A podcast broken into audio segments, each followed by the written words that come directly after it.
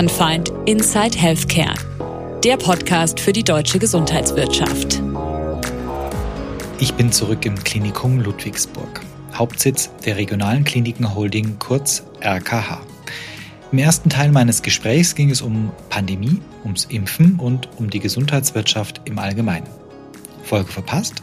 Dann können Sie diese selbstverständlich jederzeit nachhören. Heute möchte ich mit meinem Gesprächspartner über die RKH selbst sprechen, über die konkreten Themen im Krankenhausmanagement und freue mich auf eine zweite Folge mit Herrn Professor Dr. Jörg Martin.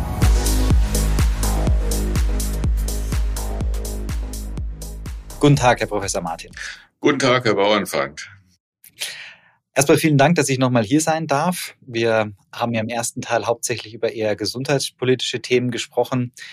Heute würde ich gern mit Ihnen über Krankenhausmanagement im engeren Sinne reden. Doch bevor wir hier einsteigen, auch mal kurz zu Ihnen. Sie sind Jahrgang 57, haben Medizin in Tübingen studiert und waren lange Zeit erst Oberarzt, dann leitender Oberarzt in der Anästhesie in Göppingen. Wenn ich Ihren Lebenslauf so lese, dann ist spätestens dort der Entschluss gereift, den Arztkittel vielleicht nicht an den Nagel, aber dennoch beiseite zu legen und sich um das Management des Hauses zu kümmern. Sie wurden dann dort in Göppingen an der Klinik am Eichert Geschäftsführer. Wie kam es eigentlich dazu? Ja, wie, wie manchmal so Zufälle im Leben sind. Also zunächst muss ich sagen, ich habe den Arztberuf unheimlich gerne gemacht. Ich habe ja lange eine Intensivstation geleitet und glaube auch ganz erfolgreich, habe mich aber schon während meiner klinischen Tätigkeit zum Beispiel im Qualitätsmanagement oder bei der Einführung der DRGs in dem Haus engagiert. Das Haus ist dann von einem ehemals Eigenbetrieb des Landkreises in eine GmbH umgewandelt worden. Und ich bin dann angesprochen worden von dem damaligen kaufmännischen Geschäftsführer, ob ich nicht ärztlicher Geschäftsführer werden wollte. Ich habe mir das lange überlegt, habe mir gesagt, dann man schimpft so viel auf die Verwaltung als Arzt. Jetzt hast du die Chance, mal was anders und besser zu machen. Ob mir das gelungen ist, weiß ich nicht. Das muss man dann mal fragen. Aber das war eigentlich der Grund, weswegen ich gesagt habe, okay, jetzt wechsle ich ins Management. Und das habe ich dann auch tatsächlich so gemacht, dass ich das sehr, sehr konsequent gemacht habe. Ich bin dann nie mehr ans Krankenbett gegangen, habe nie mehr irgendwelche Ratschläge gegeben oder sonstige Dinge, sondern habe mich dann voll aufs Management konzentriert. In, inzwischen gibt es ja eine ganz neue Generation von Krankenhausmanagern. Die haben dann einen Master in Gesundheitsökonomie, sind kein Arzt, sollen aber dann Mediziner führen. Wie beurteilen Sie die Entwicklung, beziehungsweise wo sehen Sie Vor- und Nachteile?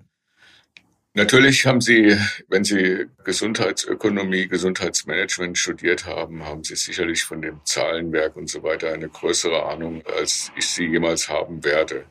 Auf der anderen Seite ist es natürlich so, gerade jetzt in so einem großen, in so einer großen Klinikverbund wie wir sind, denke ich, gehört ein Arzt an die Spitze. Und zwar ein Arzt, der auch wirklich Berufserfahrung hat, also der mindestens ein Facharzt ist, dass er immer weiß, wie funktioniert Krankenhaus, aber auch in den Gesprächen mit den Chefärzten durchaus dagegenhalten kann, äh, durchaus auch gewisse Dinge dann befürworten kann, aber man hat da den nötigen Sachverstand, um wirklich auf Augenhöhe miteinander zu diskutieren und miteinander zu sprechen. Wenn heute ein Student der Gesundheitsökonomie diesen Podcast hört, welchen Rat würden Sie ihm geben? Ich würde ihm den Rat geben, bevor er sich ins Berufsleben stürzt, einfach mal eine längere Hospitation im Krankenhaus, im klinischen Betrieb zu machen, damit er weiß, wie funktioniert das denn? Einfach mal auf Station mitlaufen, mal in OP mitgehen, mal auf die Intensivstation gehen, mal in die Notaufnahme gehen, damit man ein Gefühl bekommt, wie funktioniert der Betrieb Krankenhaus. Und bei Ärzten gehört da der, der MBA für ambitionierte Mediziner schon zum guten Ton? Also sagen wir so, das ist immer, die meisten Chefarztbewerbungen, die ich bekomme, die haben ein MBA. Ich bin da ein bisschen kritisch und muss sagen, also wenn ich dann was vom Chefarzt vorgerechnet bekomme, gebe ich das meinen Finanzfachleuten und die können es einfach besser. Also ich hatte mal einen Chefarztbewerber, der hatte eine zusätzliche Qualifikation in Ethik. Das hat mir auch sehr imponiert. Wo hat er denn die erworben? Wissen Sie das noch? Es gibt ich, kann sie, nicht mehr sagen. In Ingolstadt gibt es einen Lehrstuhl für Wirtschaftsethik, ja. aber sicherlich im Kommen, ja. Ja, also das hat mir sehr imponiert, muss ich sagen. Er ist dann auch, glaube ich, Chefarzt geworden.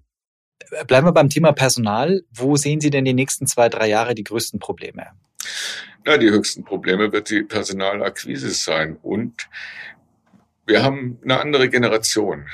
Es ist keine schlechtere Generation, aber wir müssen uns darauf einstellen, die auch andere Wertevorstellungen haben. Ich sehe das beispielsweise im ärztlichen Bereich, dass wir inzwischen sind 80 Prozent, sind die neuen 100 Prozent. War jetzt zu meiner Zeit nicht denkbar, aber wie schon Karl Valentin sagte, früher war die Zukunft auch besser.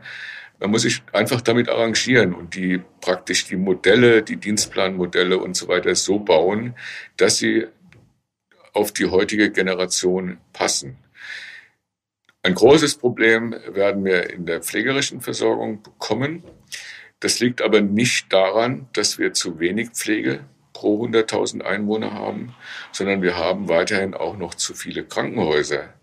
Weil wenn Sie den internationalen Vergleich ansehen, und das hat die Leopoldina wirklich mal in einem hervorragenden Essay äh, gemacht, dann haben wir pro 100.000 Einwohner etwa gleich viel Pflege wie im Rest von Europa. Jetzt äh, ist das Thema Work-Life-Balance, was Sie angesprochen haben, sicherlich eines. Ich habe äh, neulich in einer Sektionsleitung Neuroradiologie die Situation gehabt, dass sich zwei Ärzte beworben haben, die sich wöchentlich abwechseln wollten um in den nächsten zwei Jahren sich um ihre Familie dann wochenweise zu kümmern. Auch ein nettes Modell. Auf der anderen Seite habe ich vor kurzem einen Chefarzt gehabt, der am Ende die Forderung hatte, dass er zwischen den drei Klinikstandorten per Helikopter hin und her geflogen wird. Also ich merke auch eine höhere ja, Anspruchshaltung der Kandidaten. Sehen Sie das auch und was war denn so die skurrilste Situation oder das, das skurrilste in dem Sinne, was Sie in einem Bewerbungsgespräch mal erlebt haben?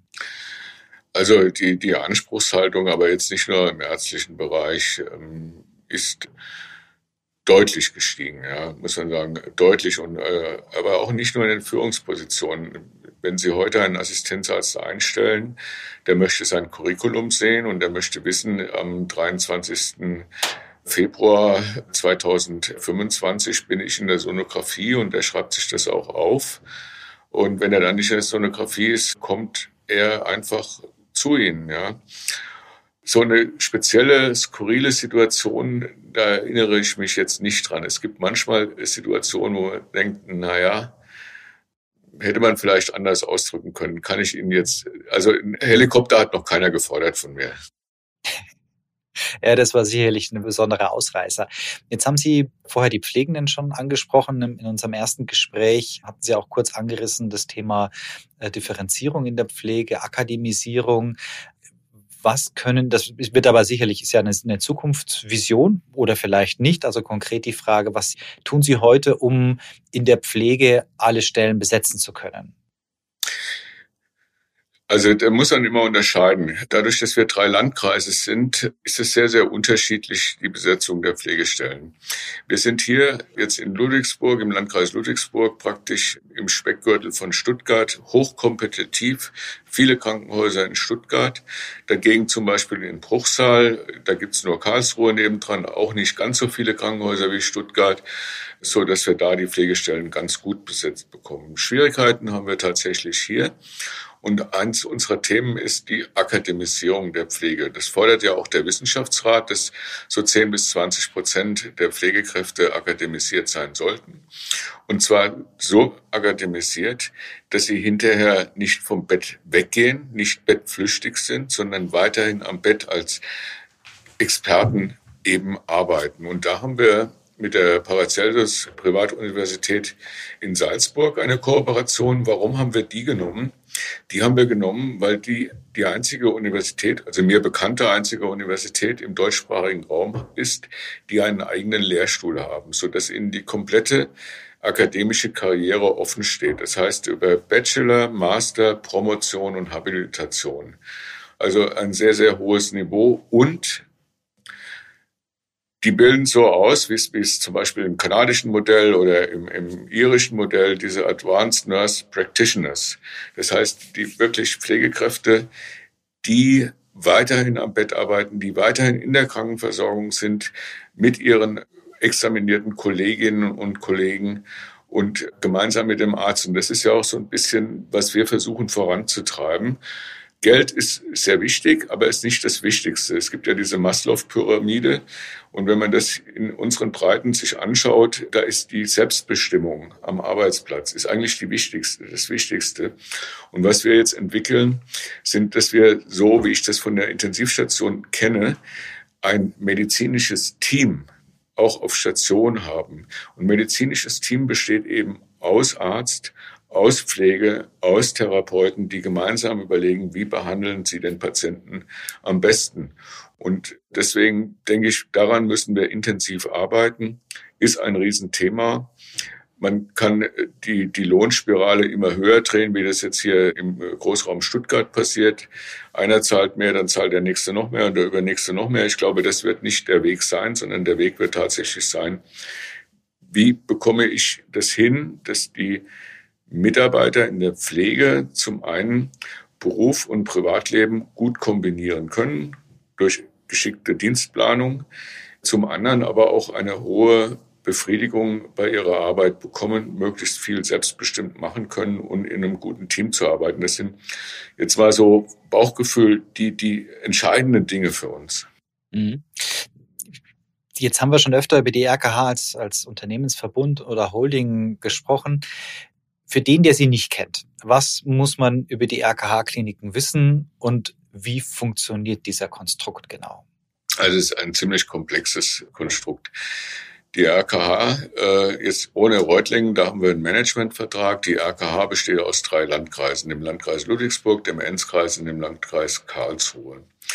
Diese Landkreise sind praktisch zusammengeschlossen über das Dach der RKH Holding. Der Holding gehören jeweils 51 Prozent der Gesellschaften und dem Landkreis jeweils 49 Prozent der Gesellschaften. Aber, das ist jetzt ganz wichtig, die Landkreise sind für ihre finanziellen Angelegenheiten selbstverantwortlich, also Herr im Hausprinzip. Das Gute, was wir machen können, wir können Medizin über Landkreisgrenzen hinweg planen. Wir beschäftigen in der RKH circa 8000 Mitarbeiter. Aktuell, wenn ich Reutlingen noch hinzuzähle, kommen wir auf über 10.000, haben einen Gesamtumsatz mit Reutlingen von über einer Milliarde und behandeln etwa 150.000 Patienten stationär. Das sind wir deutlich größer als die Universitätskliniken im Land und äh, circa 500.000, 400.000 bis 500.000 Patienten ambulant. Und mit der Charme des Systems ist eben, dass man wirklich Medizin über Landkreisgrenzen hinweg planen kann. Aber muss man ja auch sagen, wir haben auch inzwischen mit Reutlingen zusammen drei Krankenhäuser schließen müssen. Mhm. Jetzt habe ich vorher von RKH Kliniken gesprochen, aber eigentlich findet ja gerade ein Rebranding statt, nämlich zur RKH Gesundheit. Da hat man im Markt einen Referenzpunkt aus der Privatwirtschaft. War das das Vorbild oder was bezwecken Sie mit diesem Rebranding? Einfach, um klar zu machen, wir sind nicht Kliniken, wir sind mehr. Und unser Ziel muss es sein, ganzheitliche Gesundheitsfürsorge anzubieten. Und zu ganzheitlicher Gesundheitsfürsorge wird immer mehr der ambulante Bereich gehören, wird aber auch der Präventionsbereich, den wir gerade ausbauen, gehören und natürlich der äh, stationäre Bereich. Das sind die drei Schwerpunkte. Und dann gibt's noch einen dritten Schwerpunkt, auch wieder unserer Größe geschuldet, dass wir auch sagen, wir bieten Dienstleistungen, beispielsweise Hygiene, beispielsweise mikrobiologische Beratung via Telemedizin, anderen Kliniken an. Wenn man sie in den letzten Jahren, ich weiß gar nicht, ob es jemals anders war, so gesehen hat und auch ihre Mitarbeiter, dann laufen sie und laufen die Mitarbeiter mit Tablets rum. Es glaube ich, ich habe bei der RKH noch keinen gesehen, der immer noch mit Notizblock rumläuft. Sie haben in Bretten ein Krankenhaus gebaut, wo es auf den Patientenzimmern keinen Fernseher mehr gibt, sondern wo jeder Patient ein iPad hat. Ich brauche Sie also nicht fragen, wie wichtig Digitalisierung ist. Sie haben KI das letzte Mal auch schon angesprochen. Es gibt auch ganz innovative Konzepte in der AKH. Würden Sie sich als Innovator bezeichnen? Na, sagen wir mal so, ähm, ich würde mich vielleicht Das ist immer eine Frage des Standpunktes. Ja. In, in Deutschland sicherlich als Innovator, in Dänemark oder anderen Ländern würden wir der Zeit hinterherlaufen. Also insofern muss man das immer relativ sehen, so etwas. Aber das sind natürlich schon spannende Projekte und das hat uns jetzt auch gerade die Pandemie gezeigt.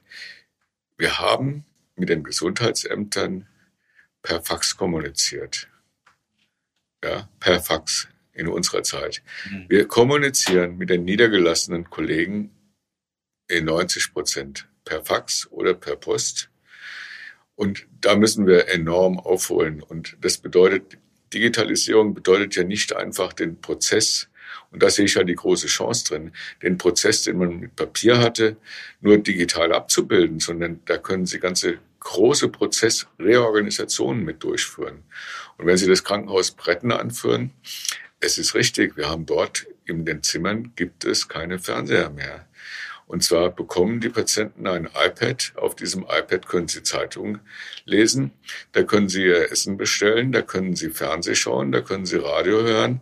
Da können sie Spiele drauf machen. Also, und am Anfang war der Widerstand sehr hoch. Es hat sogar der Oberbürgermeister bei uns angerufen. Wir sollten jetzt endlich Fernseher aufhängen. Gut, die Software war am Anfang noch ein bisschen ja, holprig. Wir haben das aber durchgehalten und inzwischen ist es so, dass wir durchaus mal eine Beschwerde hatte, dass ein Angehöriger von einem 80-jährigen Patienten kam und sagte, also so war das jetzt nicht gemeint. Jetzt will der Opa auch ein iPad zu Hause haben, ja. Also insofern scheint Sie das zu funktionieren. Die, Sie sorgen für die, die, die Digitalisierung praktisch auch im, im Nachgang. Genau, genau. Und was wir ja derzeit entwickeln, Mal, hm? ja. Gerne. Was wir derzeit entwickeln, ist auch eine Patienten-App. Das heißt, eine RKH-Gesundheits-App. Das heißt, der Patient, wenn der kommt, bekommt er die App, da kann er sich elektronisch einchecken, so ist es geplant. Aber auch wenn er zum Beispiel eine Krebsoperation hatte, kriegt er dann gepusht, wenn er damit einverstanden ist, Nachsorgetermine und, und so weiter. Also das sind wir auch gerade im Vorbereiten und hoffe ich auch, dass wir die nächsten ein, zwei Jahre damit ans Netz gehen können. Ja, macht es Sinn, wenn dann im Prinzip die äh, Digitalisierung kein Selbstzweck ist, sondern sich in die Prozesse integriert und die Prozesse dadurch schlanker macht. Sie haben das letzte Mal, als Sie gesagt haben, Krankenhaus 2030, darüber gesprochen, dass überall elektronische Patientenakten verfügbar sind. Ich habe, als ich mir die Einzelprojekte Krankenhaus Zukunftsgesetz angeschaut habe, auch gesehen, dass da noch viele Patientenakten äh, beantragt wurden. Ist eigentlich Wahnsinn, dass es nicht überall schon elektronische Patientenakten gibt. Was haben Sie denn beantragt? Ja, wir haben also elektronische Patientenakten konnten wir nicht mehr beantragen, weil das Gesetz ist ja so, alles, was nach dem Stichtag im letzten Jahr, das war irgendwann im September, schon angefangen war, konnte man nicht mehr beantragen. Insofern haben wir Pech gehabt, weil wir damit schon begonnen haben und einige Häuser schon ausgerüstet haben. Wir haben beispielsweise, dass wir ähm, so ein Portal, wir nennen es mal RKH Care, beantragt haben, wo eben ein Patient zum Beispiel, der meint, er muss in die Notaufnahme gehen, kann sich von zu Hause einloggen, gibt seine Symptome ein, wird dann geführt durch so 20, 25 Fragen und am Ende steht eine Diagnose oder Diagnosevorschläge, wird weitergeleitet zu einer MFA. Das wir praktisch sagen, zum Beispiel für die Notaufnahme verlagern wir das Wartezimmer ins Wohnzimmer. Das ist eins der Projekte, die wir beantragt haben. Was wir jetzt schon machen, das haben wir auch beantragt, Spracherkennung rollen wir gerade holdingweit aus. Das ist nichts Neues, muss man sagen, aber das ist eine sehr teure Investition, weil das da eben auch um, um KI geht letztendlich. Das sind äh, so die Dinge, dann den kompletten Ausbau Telemedizin haben wir beantragt. Da haben wir jetzt auch eine Förderung vom Land bekommen, um hier in Baden-Württemberg ein teleintensivmedizinisches Netzwerk aufzubauen. Haben wir jetzt Interessensbekundungen von 70 Krankenhäusern, also die da mitmachen wollen. Und da gilt es halt auch, Expertenwissen in die Fläche zu bringen. Es werden einige Großkrankenhäuser und Universitätskliniken werden Zentralen sein. Und wenn dann jemand eine Frage hat, Verlegung des Patienten oder ECMO oder sonst irgendwas, kann man sich zunächst einmal draufschalten, sich einen Eindruck von dem Patienten holen und dann sagen, okay, Verlegung oder probier mal dies oder jenes. Also das sind die Dinge, die wir jetzt so im Großen in der Pipeline haben und meine kann man ja nachlesen. Wir bekommen jetzt für die RKH 26 Millionen und für Reutlingen auch nochmal über 8 Millionen, so dass wir jetzt in den nächsten drei Jahren 34 Millionen IT-Ertüchtigung machen können. Das ist mal ein ganz guter Grundstock. Und jetzt habe ich gedacht, Sie erzählen von Ihren Drohnen. Drohnen, das ist nochmal ein extra Projekt. Das lässt sich auch nicht abbilden über das Krankenhaus Zukunftsgesetz, sondern das ist ein extra Antrag. Die Idee, die dahinter steckt, weil wir ja so unterschiedliche Standorte haben, und äh, wenn Sie von Ludwigsburg nach Bruchsal fahren, kann das sein, wenn es gut läuft, Sie brauchen eine Stunde, wenn es schlecht läuft, Sie brauchen zweieinhalb Stunden oder drei Stunden. Und da haben wir gesagt, wie können wir das überbrücken, damit gerade Laborproben, also Spezialproben sind das, oder auch Covid-PCR-Tests, dass die schneller nach Ludwigsburg kommen, weil hier die großen Automaten stehen. Und haben da mit German Copters das ist äh, so ein Drohnenanbieter aus Dresden ist er und Helios als Kooperationspartner einen Antrag gestellt und haben da auch jetzt eine Förderung bekommen, so dass wir dieses Projekt hoffentlich auf den Weg bringen können. Das Neue dabei ist, ähm, wenn Sie Drohnen im Regelflugbetrieb betreiben wollen, müssen Sie auch wahnsinnig viele Vorschriften beachten mit Überflug von Naturschutzgebieten, von bewohnten Gebieten, eins der größten Themen ist, und das müssten wir dann halt auch entwickeln, der untere Luftraum wird nicht überwacht. Das heißt, die Drohnen müssen immer sichtbar sein und da muss man Systeme für entwickeln. Also es ist zumindest ein sehr innovatives Vorhaben. Ich habe jetzt ein bisschen gestutzt, weil ich meine Frage eigentlich gewesen wäre, was das Verrückteste gewesen ist, was Sie jeweils digital umgesetzt haben und wollte jetzt aber die Drohnen nicht als verrückt bezeichnen. Aber was war denn das Verrückteste? Ja, wir haben schon so viel umgesetzt. Äh, ich hoffe, wir haben dabei nichts Verrücktes gemacht. Aber was ich vorhin erzählt, äh, was ich vorhin erzählt habe, da waren wir uns mit der Regionaldirektorin einig, dass wir das Krankenhaus Bretten ohne Fernseher bauen und das Ganze nur mit iPads bestücken. Das war eine Herausforderung und das war, da haben uns die Leute wirklich für verrückt erklärt. Aber inzwischen funktioniert es und allseits anerkannt.